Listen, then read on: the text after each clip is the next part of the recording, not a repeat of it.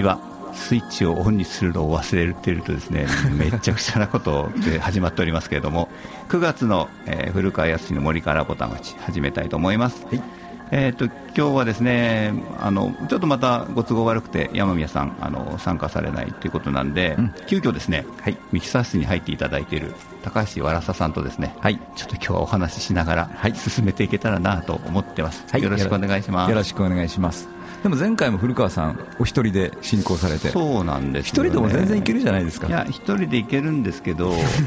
実はね、この前のやつを、まあ、同時録音でね、はい、わらささんにいつも撮ってもらってて、うん、まあ、こうやって聞いたりなんかするんだけども、うんうん、やっぱりね、一人でいるとね、うん、話のスピードが、めちゃくちゃ早くなってるなと思ってね、なるほどね。早口はちょっとなこれ聞いてる人つらいだろうなって実は反省したりなんかして。なるほど。今日はですねゆっくり喋ろうかなと思ってきておりますけれども、なるほど。わかりました。あの和田さんもワクチン打たれました？はい2回打ちました、えー、僕ね先週のちょうど今日ですね1週間前に1回目打ったんですけど、うん、あそうですか。はい。なんかまあファイザーさんなんですけどね、うんうんうん、眠くて眠くて、うん、まあ、ずっと昨日ぐらいまでずっと眠くてね、うん、眠くて家でゴロゴロしてたんですけど、まあ、ちょうどいいというと変ですけど、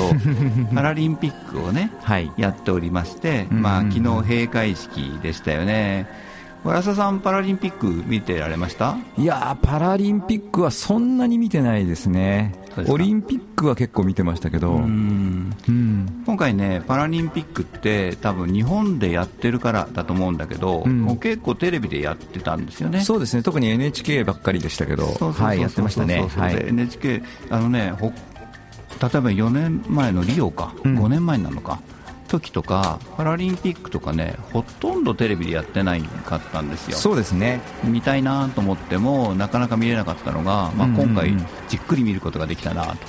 思ってるんですけども、はい、その中で和田さんなんか気になった競技とかあります？いやあの座ってやるバレーボールあれなんていう名前なんでしたっけね？シッティングバレーですかね。シッティングバレーですか、はい、そのままですね。そのままですね。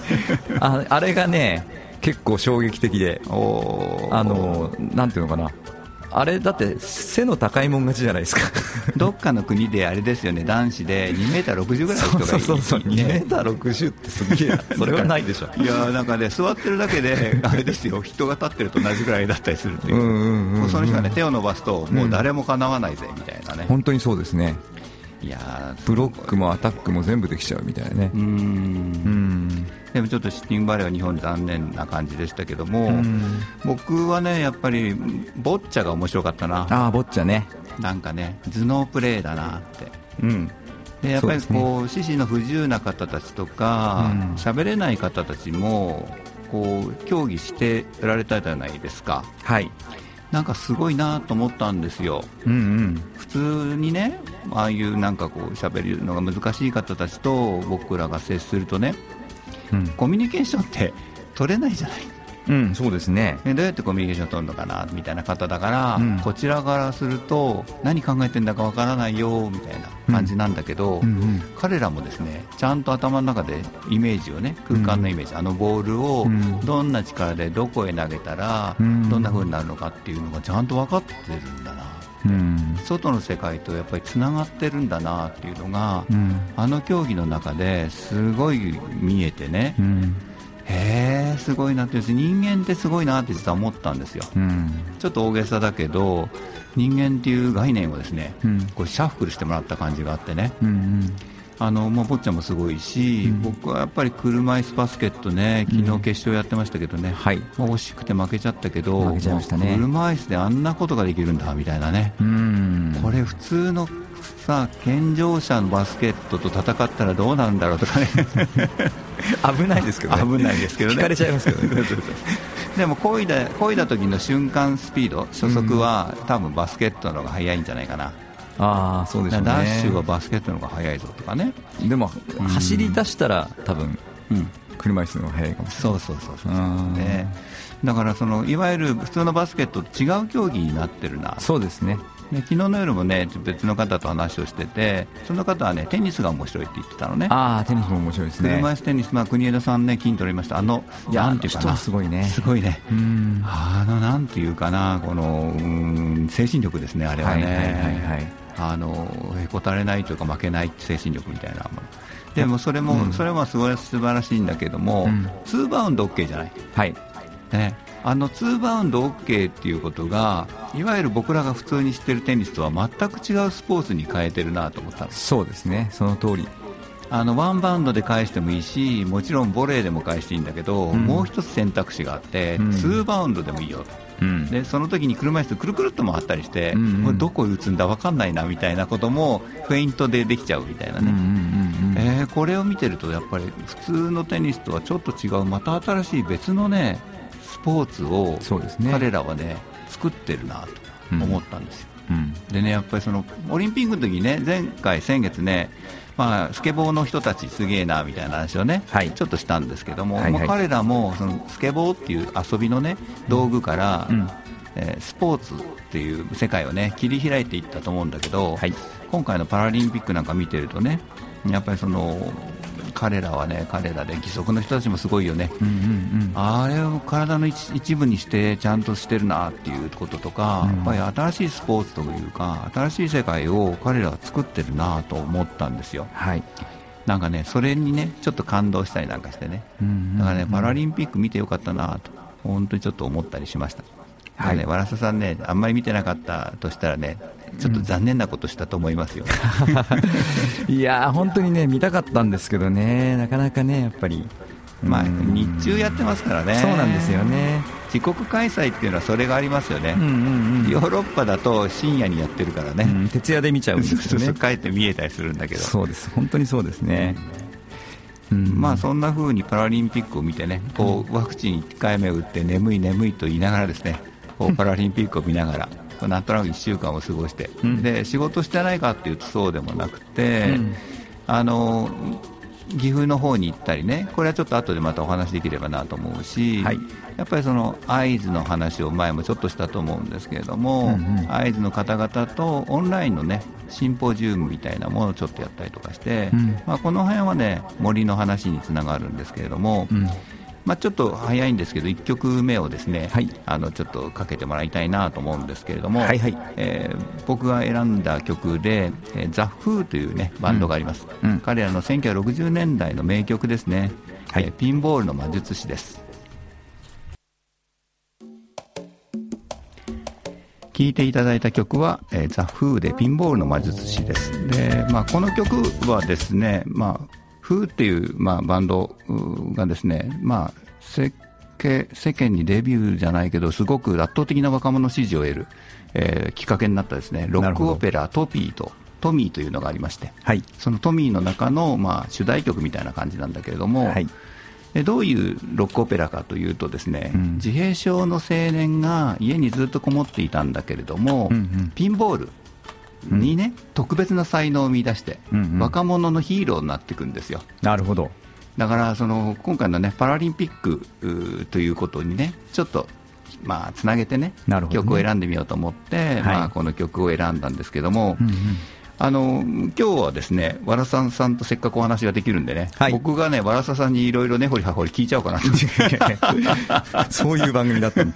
はい、意外とわらささん、自分のことしゃべるチャンスがないんじゃないかなと。うん、あんまり言わないですね、言わないでしょ、はい、の中では、はい、どっちかというと聞き役に徹されてる方なんじゃないかなとも思いますし、うんうんうん、で僕、ちょっと知っているのは、和田さんが大学でね、生物専攻だったっていう話よね。はいそうです。だから生物って言ってもいろいろあるんですけれども、うん、例えば動物とか植物とか、まあ、い。ろいろあるじゃないですか、はい、そうなんですよね。うちの大学は理学部生物学科が3つに分かれてて、うん。はい、動物学と植物学と人類学とそれぞれ専攻するんですけど。人類学って人類学っていうのもあるんですよ。生物の中に人類学ですか、はい、そうなんですよね。相当気になりますけどね。まあ面白いですよ、人類学も。はい。うん、で、私はたまたま植物学というのを専攻してまして、すごいですね、はい、なんとですから、このね、番組のタイトルが森からぼたもちっていうね、タイトルにしたのは、うん、それこそ僕、建築の設計やってますけれども、うん、森の木を使って建物を作ろうみたいなことがね、あって、森ってすごくいいよねっていう話を、えー、この番組の中でね、伝えていきたいなと思って、まあ、つけたタイトル、まあ、名付け親はね、高橋原さんなんだけれども。最初ねあの、うん、森からっていうテーマがいいなっていうふうに古川さんがおっしゃって、はいはいはい、で、えー、森からだけだとちょっと弱いのでなんかつけましょうよって言って、うん、で棚からぼたもちに対抗して森からぼたもち。僕覚えてます人道カフェでですねそうだったっけ？ね カレー食べながら喋ってたような気がしますよ。そうかもしれないです、はい、あのまあ、生物というとそれも植物ですもんね。そうですね。植物なんで、うん、はい大学生の時にはよく森林実習とかね森の中に1週間ぐらい放り込まれたっていうことが23回ありますね。ですよね森林実習ってあるんですよね、はい、でもあの森が専門じゃないんでしょ？そうですね、まあ、私は DNA なんで、植物の DNA、はい、植物の DNA、卒論はあのシダのあの難しくなっちゃうな、シダの DNA を用いた系統分類でしたから、また難しい、いや、難しくないんですよ、全然。そうですか、うん、あの僕ね、心理インストラクターってやつも持ってるんですけど、はい、その心理インストラクターの中でね求められるスキルの一つが植物の童貞なんですよ、うん、そうですね。童貞シダ類とかね、まあ、まあ、アッシュばっかりでもうさっぱりわけわかんない、うん、ね、木って難しいですよね、いやアッシュもねだからどこまで種に入れるかとかね、あなるそうだよね。作り方ね。そうなんですよ、あの植物の場合は意外にこう交配すると、うん、あの子供ができちゃうっていうね。種であるっていうのは交配不可能というのが一つの定義でこんな難しい話でいいんですか？いいんですいいんですすす。ごいなんか理科系ですね。この前もなんか理科系の番組をね先週も理系トークだったんですけど。ちょっと理系でいきますよ今日は、うんはい、えー、すごいな。種種種を種っていうのは、うん、あの交配不可能であるというのが一つの定義なんですよ。種が独立するためには。でも植物の場合には花粉がかかるととりあえず子供ができちゃったりするんですね。へえ面白いですね、うん、そう最近話題なのは、うん、あの日本の関東タンポポと西洋タンポポが、えー、交配して雑種ができちゃってるっていう話で。ああできそうですねでもね。以前は、あのー、関東タンポポを、西洋タンポポが駆逐していってると、で関東タンポポは郊外に弱いので、山に登っちゃって、でその残ったところに西洋タンポポがいっぱいいるという話だったんですけど、最近はその境目のところで雑種ができていて、区別がつかないというか、中間の形質を持っているって、こんな難しい話でいいですか、だから、いいですか？僕が聞きたい話になったりするんで、あのいや、皆さんだからね、高橋わらささんって、ね、東京854の社長さんでもあるわけなんですけども、はい、実態を皆さん知らないから、ね、せっかくだから少しずつね僕が時ほど動くなって いやいやなんかね思ったりするわけですよ。いやいやいやいや。でもねその、まあ、植物の話に詳しいっていうことは、うん、あのね、この番組の曲奏なんて難しいことが出てきたりした時もね、はいはいはい、あのわらささんちょっと反応してくださったりなんかしたこともあるんだけど、はい、はい、それはいつもねあの高校生に教えてますからね曲奏出てくるんです、クライマックスってやつ。そうかそうか。なるほど、はい、高校の教科書に載ってるんですね。はいはいはいはいはい、うん、今だからその生物を主に教えてるってことですよね。そうですね。浪人生、うん、高校生に、うん、はい、予備校で生物を教えてます。大学受験生に向かってそうですね。主に医学部を受験する子たちに向かって教えてます。医学部受験する子どもたち生物選ぶ人も多いだろうな。そうですね、えー、大体今半分近くが生物で受験しますね。なるほどね、生物ね面白く僕ねあこんな話です僕の高校の時のね担任の先生が、はいはい、なかなか面白い先生でね生物の先生が、はい、そのメッセンジャー RNA とかね DNA の話を一生懸命、もう1時間も2時間もしてくれたんですよ、うん、高校の授業で、うん、で教科書に書いてないんだね。昔はね私たちが高校の頃はまだそれが生物学の主流ではなかったですからね、だんだんなりつつあるというぐらいの時期だったと思うんですけどね、でその頃にメッセンジャー RNA が大切だよみたいな話とかね、さっきのワクチンの話にも通じるんですけど、まあ、そんな話ずっと教えられてて、生物はすごく面白いなと思ってた気もするんで、やっぱ先生によるな。生物、面白いかどうか、そうそうそう、本当にそう。生物をね楽しく教えてくれないとね。ね暗記物として教えられちゃうと全然面白くない全然面白くないですよね、はい、あの私のモットーは、難しいことを知れば知るほど面白くなるっていうのがモットーなんで。あいいですね、はい、でも難しいこと知らないとだめですねやっぱりそこからさらに次の難しいことへ行こうと思うわけですからね、そうですね。難しいことを一つ一つステップアップしていくっていうのがやっぱり楽しいで、うん、ワクワクする話だから、そう本当にそうですね。そこをどうやって、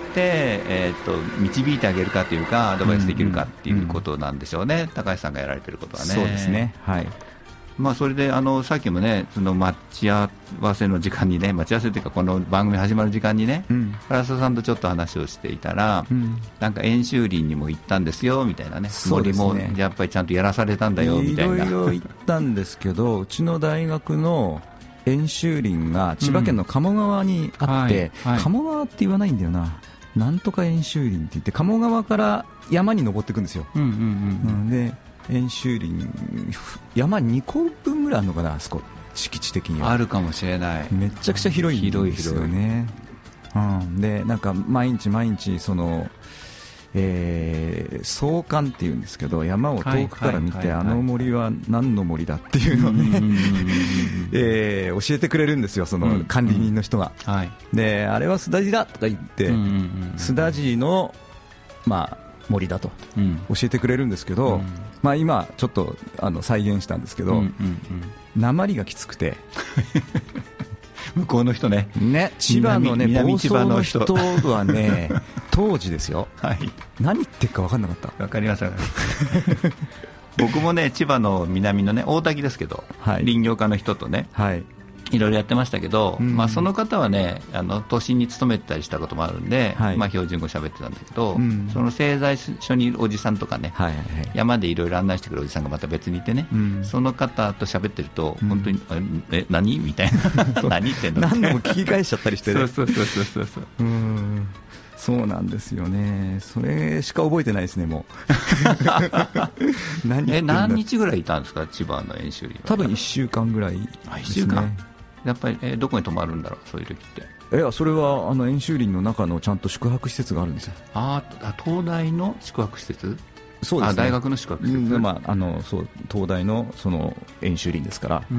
えー、そこのねなんなんていうの？あの建物母屋があって、はいはい、その中にみんなで雑魚寝ですよ雑魚寝っていうか布団敷いて、はい、うん、まあでも千葉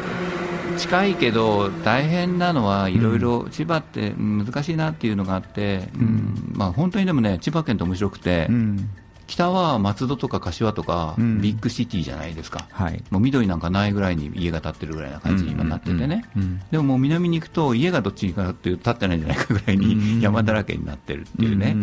僕、千葉の南北問題って言ってるんですけど、あそうですね、確かにね。あの、まあ、僕はその大滝の林業家とやってた時は、うん、やっぱりこの南北問題を解決するってね、まあ、言うわけでもないけど、うんうん、北側にいる人たち、松戸とか千葉市とかね、うん、幕張みたいなところにいる人たちが、やっぱり木の家が欲しいとか、うんうん、自分が住んでる千葉県の木ってあるのをそもそも知らない。なるほど。ね、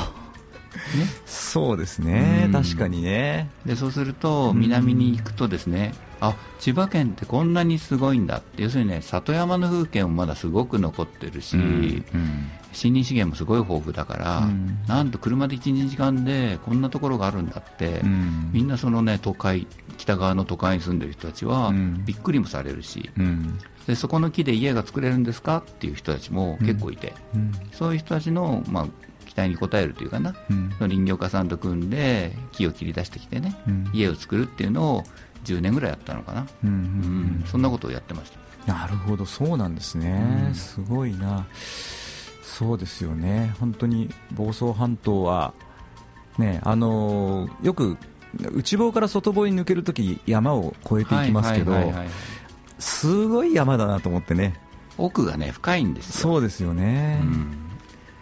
あの紀伊半島のね先の方の山に近いのね、はいはいはい。そうですよね。奥が深いっていう言い方をするのは、まあ、例えば僕なんかワンダーホーゲルやっててね山登りすると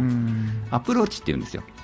山に登る登り口までどうやって行くの？みたいな、車で行くんですか？とかね、あ歩いてしか行けないとかっていろいろあって、それがねアプローチがやっぱり長いんですよ。なるほどね。千葉もその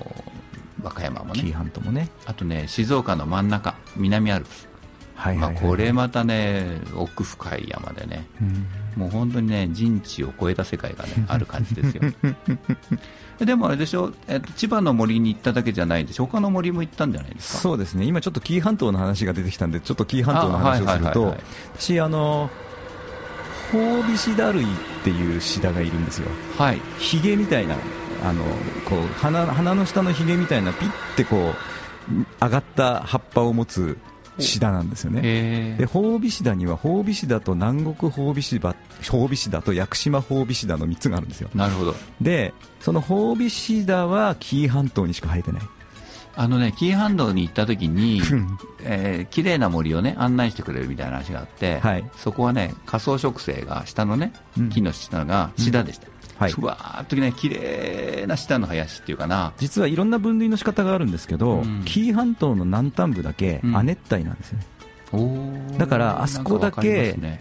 あそこだけ種の、うん、あの生息している状況が違うんです、だこんな難しい話やっていいのかな、い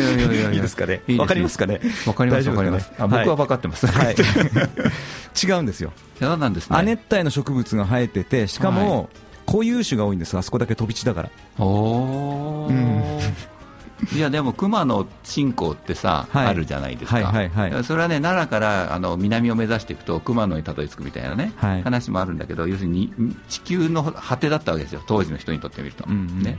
そこにやっぱ神様がいるみたいな感じなんだけど、はい、でもそういう意味ではそのいろんな植生があって水俣熊楠なんかもその辺でいろいろ研究してるけど、うんうんうん、やっぱりそういう特徴があって、うん、異界の世界みたいなものがあったってことだよね。そうですね。今の生物の話からして見たことない植物がいっぱい生えてるっていうのが、本州には少しかないんですけど、とにかく。はい、それはちょっとやっぱすごいな、うん、だからみんなね信仰の対象になるっていうのは分かりますよね。ね。うん、でそこにね三重県志田の会っていう会があるんですよ。あったんですよ、当時、私が大学生の頃、はい、で志田の会の人たちも、うんと当時、世話人の人たちでも、今の私たちよりもうちょい上ぐらいだったのかな、うん、ぐらいの人たちが、若い頃に、うん、えー、山に入ると、はい、もう志田の新種が山ほどいたあったと。なるほど。でそのシダの新種を見つけてきては片っ端から名前を付けるっていうのを同好会的にやってる人たちだったんですよ。で、ね、その人たちに頼むと、ホウビシダがどこに生えてるかなんかすぐ分かるんですよ、すごい話だな、それも。で、シダの会の人に頼んで、うん、一緒に山の中入ってもらって、でここに生えてますよっつって。取ってきたっていう思い出があるんですよね。それさっきだから原田さんの研究課題がシダの DNA だったっていうことが、そうですね。その3種類のにね、うん、シダを取ってきて、で東京戻ってきて、すりつぶして DNA 解析をする。その時に PCR とかかけるわけですよ。なるほどね。はい。そうなんですよね、ワクチンのさ、話って DNA の話なんですよね、本当に、ね、今ね、今、皆さんが打ってるワクチンはね、うん、RN、メッセンジャー RNA ワクチンですからね、そうですそうです。専門分野です、うん、専門分野なんですね、なんとそうですね、DNA、RNA はもう専門ですね。なるほどね、はいワクチンの話をしちゃうとね、あれですけど、話が森から戻って、また朝に戻しますけどね、昨日の夜ね、BS、NHK でね、コロナの今、7月、8月編みたいなのやってて、世界のコロナ、で一番最初に紹介されたのが、アメリカのね、そういう危機対策の担当になったお女性なんですよ。はい。でやっぱりその去年の3月から、やっぱりコロナ対策でね、やっぱりそこには、まあ、そういう仕事も増えてくるわけ、で今の課題はワクチン接種率がねそこはねアラバマかな？アラバマで5割ぐらいなんうん、あ5割いってないんだ。アメリカ全体で5割か6割ぐらいで、うん、アラバマはまだ3割、4割ぐらいなんだって、うん、でワクチン接種率が低いから、これをどうにかしてあげなくちゃいけないっていうのが、一応、その危機対策本部としては命題なんだけど、その人はね、その番組の中でね、さっきららにちょっと言ってたのは、お子さんがいるんですよ、はい、20歳、16、17、18ぐらい、うんうん、自分の子供にワクチンを打たせていいかどうかわからない。うんうんうんうん、だからやっぱりワクチンってわからないものですじゃないですか、うん、今でも僕の知り合いでも私は打ちませんっていう人たちが実は僕の周りにも何人かいて、うん、なんでって聞くといやああんなわけより分かんないものちょっと分かんないですって言ってね、うん、分からないから嫌っていうのか、うん、やっぱりそこを率先してっていう点だけどねやっぱり打つっていう選択肢となんかこうちょっと社会派の番組に今なってますけどね。なってますね、うん、はい。あの本当に2つに分かれてアメリカでもそうなんだなと思ったのよそうですね。アメリカでも打たない派っていうのがかなりいるんだなっていうのが昨日のね、うん、BS のドキュメンタリー見ててね分かった。なるほどね。世界中そうなんだなと思いながら。いやあれですね、うん、えっ、ー、となんなんて言ったかな。世界で一番こう理理科的なものの考え方っていうか理科に一番親しんでいるのは多分イギリスの人たちだと思うんですよ、私は理科教育に成功してるっていう言い方をするんですけど、アメリカと日本はだめですね、なるほどね。なんかこうもっと精神的な方に偏ってる、ね、昨日もね、その危機対策本部に、ね、なっちゃった女の人がワクチン接種会をしますということになったんですよ、うんうん、中学生ぐらいに小さい子供たちにワクチン接種させる、うん、その会場でですねみんなで手を組んで、まあ、輪を作って祈ってるんです、神様、ね、この子たちに幸あれみたいな、ね、災いのないことって言って、祈りなんですよ。今ね高橋さんが言われた、うん、まあ、神の世界というか精神論みたいなもので、やっぱりなってて、全然科学的じゃないんだよねまあそうですね、まあ、どっちがいいかってその人のまあ自由。じゃ自由なんですけど、でもやっぱりもうちょっとみんな科学を享受して生きてるんだから科学を信用してほしいなっていうのがあるんですよね。っていうのが先週の番組の結論だったんですけど。なるほどなるほど。あのねでもなんかねやっぱりその神話的世界というか、うん、あの精神的世界の人たちって、どうしても善か無になっちゃうところがあるでしょ、うん、本当は真ん中にいっぱい選択肢があって、いろんな可能性があるから、それをこう見える化するのは僕科学ではないかなと思うんだけど、それが見えてなくて黒と白しかなくなっちゃうから、危険か正しいかしかないっていうね、でもワクチンの話なんか僕の考えですよ、はい、例えばコロナにかかって重症化してね、後遺症が残るっていうことはよく言われてるわけですよ、うん、それにに対してたら、うん、そのワクチンの危険性ってずいぶん低いなと思うのね、まあ、そういう判断ですね。まあ、そうですよね、それ難しくて、だから、あの 例えば、えーと今、えっと、なんだっけな、子宮頸がんワクチンとか、それからもう一つ、えー、名前が出てこない、うんうん、えー、小児麻痺の、えーと、ポリオワクチンっていうのが、はいはい、えー、問題に数年前までなって、ポリオに関してはまあ解決したのかな。うんうんうん。子宮頸がんはまだね、まだ全然解決してなくてだからあれって疫学と親の気持ちのギャップなんですよね、うん、疫学的に見るとそのかかるパーセンテージが劇的に下がって、しかもそれが副作用が起こるパーセンテージに比べても全然、えー、もう優位な差ではないっていうか、桁が2桁、3桁違えばもう優位差ではないわけですよ、理科的にはね。でそれ統計学で言っちゃうとそうなんだけど、でも親の気持ちだと万が一そうですよね、ね、何千万人に1人でもうちの子がその何千万人のに1人になっちゃったらどうすんだっていう気持ちがあるっていう。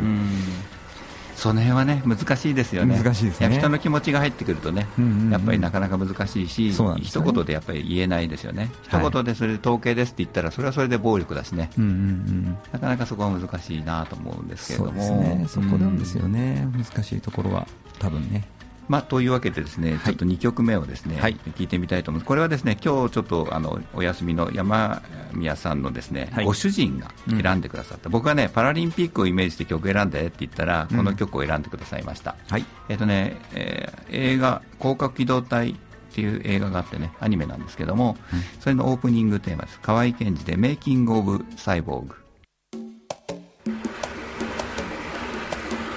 聴いていただいた曲は、えー、河合健二で「メイキング・オブ・サイボーグ」あの浦田さん、はい、広角機動隊っていうアニメもちろんご存知でしょ？みたいな。も う知ったかで言ってますけど。いやいや私はあんまりよくわからないです。そうですか、はい、えー、っとね「ゴースト・イン・ザ・シェル」っていう、まあ、タイトルなんですけど、うんうんうん、近未来でね、はい、要するに人間の生きているっていう、まあ、その精神だけが残るっていう話なんですよ。なるほど、ね、肉体が全部サイボーグになっていく。どんどんどんどんサイボーグになっていって、はいはいうん、最後に残ったものは何っていうはい、っていうことをアニメが実はテーマって問いかけていて、はい、生きてるって何とか人間って何っていうなんかな。なるほど、ね、そういうことをやのテーマなんですよ深いですね、深いですよ。だからパラリンピックの話から今日来てて、うん、ちょっとまたワクチンの話に戻るんですけど、うん、その前にですねだからやっぱパラリンピックでちょっと話をした義足をつけてる人たちってまさにですね、うん、その広角機動隊の一歩手前、一歩 行ってるっていうなんかね。進んだ人たちなんですね。そうなんだと思うんですね。ね。ニュータイプっていうのかもしれない。もしかしたら、はいはいはい、人間の可能性を僕らなんかには到底到達できないところへ引っ張ってってくれてる人たちなんじゃないかなと思ったりしてね。そうですよね、うん。まあ、そういう意味ではあの、まあ、山目さんのご主人が、ね、選んでくださったこの曲はなかなかつぼえてるなっていうのと今、技術部長からメールが来てね、はい、クルメラでこれを流すのは私だけだと思っていました。さすがですっていう人たちました。アッキーアッキーもかけるかこれみたいな。そういう、はい、そういう曲なんだなと、ね、いやそういう選曲です。素晴らしい、まあ、またねその高架機動隊ゴースト・イン・シェルの今の話って、やっぱりワクチンの話と通じるんですよね、体に異物を入れるっていうことで、怖がってる人たちがやっぱりいるんですよね。というわけでね、ちょっとメールをいただきました。はいえー、アジサイさんからです。はい。古川さん、高橋さん、お疲れ様です。はい。シダの話、面白かったです。えー、高橋さんが PCR 検査されていたとはとは。まあ、PCR 検査、検査じゃないんですけどね。PCR 法という。あ法でね。それの応用が検査なんです、ね、なるほど、なるほど。で遺伝子研究をされてたならばそれはそうですね、うんそうです。とそこでちょっと質問が入ってます、はい、RNA ワクチンは不可逆反応だと噂があるんですが、まあ、どういうふうに免疫を作るんでしょうか？教えてくださいということなんですけど、はい、結構専門的ですけどね。えっとですねこれはだから細胞の中でどうやってタンパク質を作ってるかって話なんです。で DNA って遺伝子っていうじゃないですか、はい、遺伝子って何を作るかっていうと、うん、タンパク質を作るんですよ、で DNA が直接タンパク質になるわけじゃなくて、間に RNA っていうワンクッションがあるわけです、えちゃんと話しちゃっていいですか？いいですよ。えっとね DNA っていうのは、うん、あの原本なので、うん、それを一旦 RNA にコピーしてから工場に送るんです、DNA って設計図ってよく言いますよね、設計図はい、その設計図をコピーして原本なのでコピーを取って送る、はい、タンパク質工場に送るそうですそうです、うんうん、でそのタンパク質工場に送るコピーがメッセンジャー RNA なんですけど、うん、それを体の中に入れてるんですね。あ今回のワクチンは、はい、はいはいそれはスパイクタンパク質の設計図のコピーを体の中に注射していると、うん、でそれをもらった体の中の DNA さんが。DNA じゃなくてもう DNA には戻らない。戻らない、うん、RNA はタンパク質工場に送られて、うん、であの抗体を作ると。抗体は作らない。抗体は作らない。スパイクタンパク質を作る。ウイルスのスパイクタンパク質を作るんです。なるほど。ウイルのウイルス全体じゃなくて、一部分の病原性のない部分を、体の中に作る、はい、あのができるんですね。でその病原性がないんだけど、うん、それがちょうどだから指名手配写真みたいなもんで、ね、こいつが入ってきたらこいつ悪いやつだからやっつけるよっていう情報が体に伝わるってことです。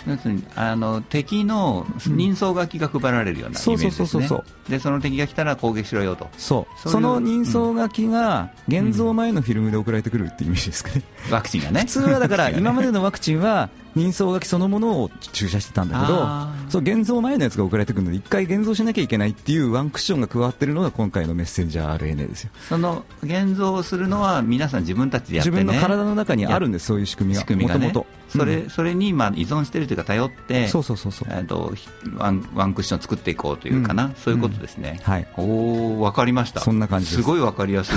さすがですね。さすが教えることが専門。で アジサイさん分かりましたか？僕はすごくよく分かっています。すごい納得していたりするんですけども、やっぱりその異質なものを体に入れて、やっぱり体の DNA 反応みたいなものをもう想定してね、うん、あの何かアクションを起こしていくっていうのって、はい、面白いですよね。面白いです、ね、今まではその中に入っちゃいけないみたいなのがあるじゃないですか、うんうん、よよそのものを入れちゃいけないとかって、うんうん、そこでなんか防波堤を作るんだみたいなのが、うん、医学の基本だったりとか、医学なんかそういったものを人間のね、さっきのね、その信仰的なとか精神論みたいな話なんかでいくと、でもそうじゃないんだなっていうところですね、ね、例えば信仰的には輸血をしちゃいけないっていう信仰があったりとか、ね、そういうのもみんな同じだと思うんですよ、根源的にはね。輸血をしちゃいけないとかいうのはみんな何言ってんだって感じなのに、今回、ワクチンはみたいな話も、ちょっと非科学的なのかなという気がしてます、はい、だからねその、やっぱり情報がね氾濫してるんですよね、ワクチンなんかの話は。だって死んじゃった人はたくさんいるんだけど公表されてないみたいなことを平然と言う人たちもいるわけですよ、でその情報どこになのどこから来たのって分かんないんだよね、でも分かんないし、少なくとも近くであこんなにワクチン打ってる人がいて、なんともなってないんで、熱出るぐらいですね、うん、僕の周りでね、なってるのはね。まあまあね、熱は特にあの、ね、ファイザーはいいけど、モデルナは出るっていうことです、ね、ファイザーもね、4割ぐらい出るみたいですよ。そうですね、モデルナ8割以上、うん、8割出る。う。ん。僕もだから先週打ったのがファイザーさんで、はい、でも2回目がね9月22日です、あの皆さんに言って何なんだかよく分かんないけど、そうです、えー、そこからね、じゃあ、来月のこの放送で、そうです、その結果を。っていう結果を発表できるってことですね。そうなんですよ。うん、いやそのやっぱり RN、DNA の話面白いなって話と植物の話やっぱり面白いな奥が深いなって思って聞いてたんですけど、さっきもちょっと話をしてて、えっとあもう一つ行ったとこがあるって言ってました、ね、屋久島ですね。あそこだ。屋久島演習に5日間はい、夏休みに。夏休みうわ、はい、それ要するに集中講義っていう感じで行きました、はいはいはい、屋久島って1年で366日雨が降るって言われてるんですよね。全部雨や。全部どころか1日多いみたいな多い。そのぐらい、まあ、雨が多いんですよ。うん、うん、そうでした、ね、ずっと雨だったでしょ、多分ね。でもねでもどうなんかな、まあ、夕立みたいなの降りますよね、よく覚えてないな、もう昔の話なんで。でもね、逆に言うと、それだけの雨が降るから、あの屋久杉というですね、はい、まあ、巨大な杉がですねすくすくと育ったということがやっぱりあるんですね、うんはい、雨が降るとこじゃないと、杉って育たないんですよ。まあそうでしょうね。実はね、このおととし先ほどしかポルトガルに行った時に、うん、ポルトガルのねちょっと離れ小島に、実は日本人がですね、杉の苗を持って行って植えたんですよ。はいそしたらね、そこ敵地で、杉敵地でね、杉。杉敵地。そう。杉がすくすく育っているという。だからね降雨量とかやっぱりすごく多いんですよ。はいはいはい、だからそのじじ、まあ、土壌というかな、うん。まあ、気候と土壌が多分杉にあったんでしょうね、うん、やっぱりその合うとこ適地で植えるとすくすく育つって話が、ね、まさに見事に、ね、自然に成り立っているのは屋久島じゃないかななるほど、ね、と思うんですけどね、はい。まあ、でも1週間もいると大変ですよね。大変です。あのもうその思い出といえば、うん、毎日その、まあ、山に登って山の中の測定、うん、計測をしてたんですけど、はい、えー、帰ってくるとその山登りの時に履いていた長靴の中にヒルがたくさんいて、えー、必ずこうかかとの上のところにアキレス腱のあたりにヒルが23匹吸い付いてるんですね、でそれをピッと剥がして、えー、捨てるんですけどただヒルってね、うん、あの刺すと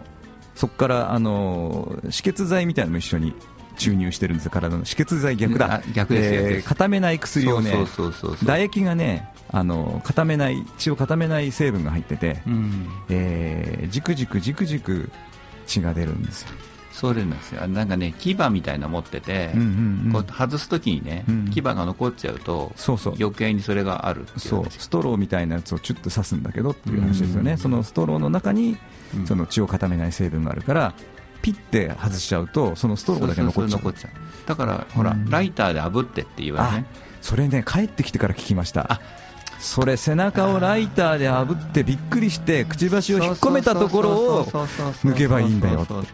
だからねライター必須なんです。そうかやっぱりそうか。俺だから生徒にはそう言ってます今、うんうん、火に刺されたらやるんだよ。そうそうそう。火で炙ってあげないとね、うん、でそれやるとそのそんなに血が出なくはなるんだけど、うん、でもそんなにやっぱ同じとこ刺す刺すでしょ彼ら。そうなんですよね。ね。毎日毎日だったんで、その1週間もう血止まらなかったですずっとね。血みどろの 高橋さんが。本当に大変でした。でも、えー、お風呂入る時も大変だったんじゃないですか？お風呂はねだからしょうがないからね両足出して入りました。あ両足上に上げて、うん、大浴場なんだけど 両足出して入りました。えでも他の人やられた人いなかったんですか？どうなんだろう。私の長靴がたまたまそのゴム長みたいに上に向かって開いてたのが悪かったのかもしれないですね。あのねそこはズボンをかぶせてね。そうですね。でそこはゴムで閉じるとか、うんうんうん、えあるんですよ。あの、ね、マジックバーテープでギュッてやるとかね。そうですね。そこにこう思いが至らなかったですね当時はねうん、でも、この前ね、大台ヶ原って、やっぱり三重県あ,、はい、あそこもね、昼の産地なんですけど、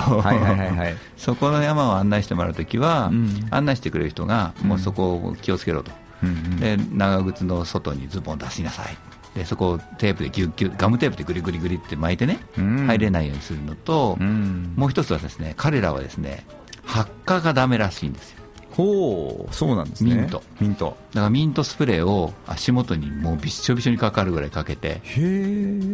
で首筋とかも落ちてくるから、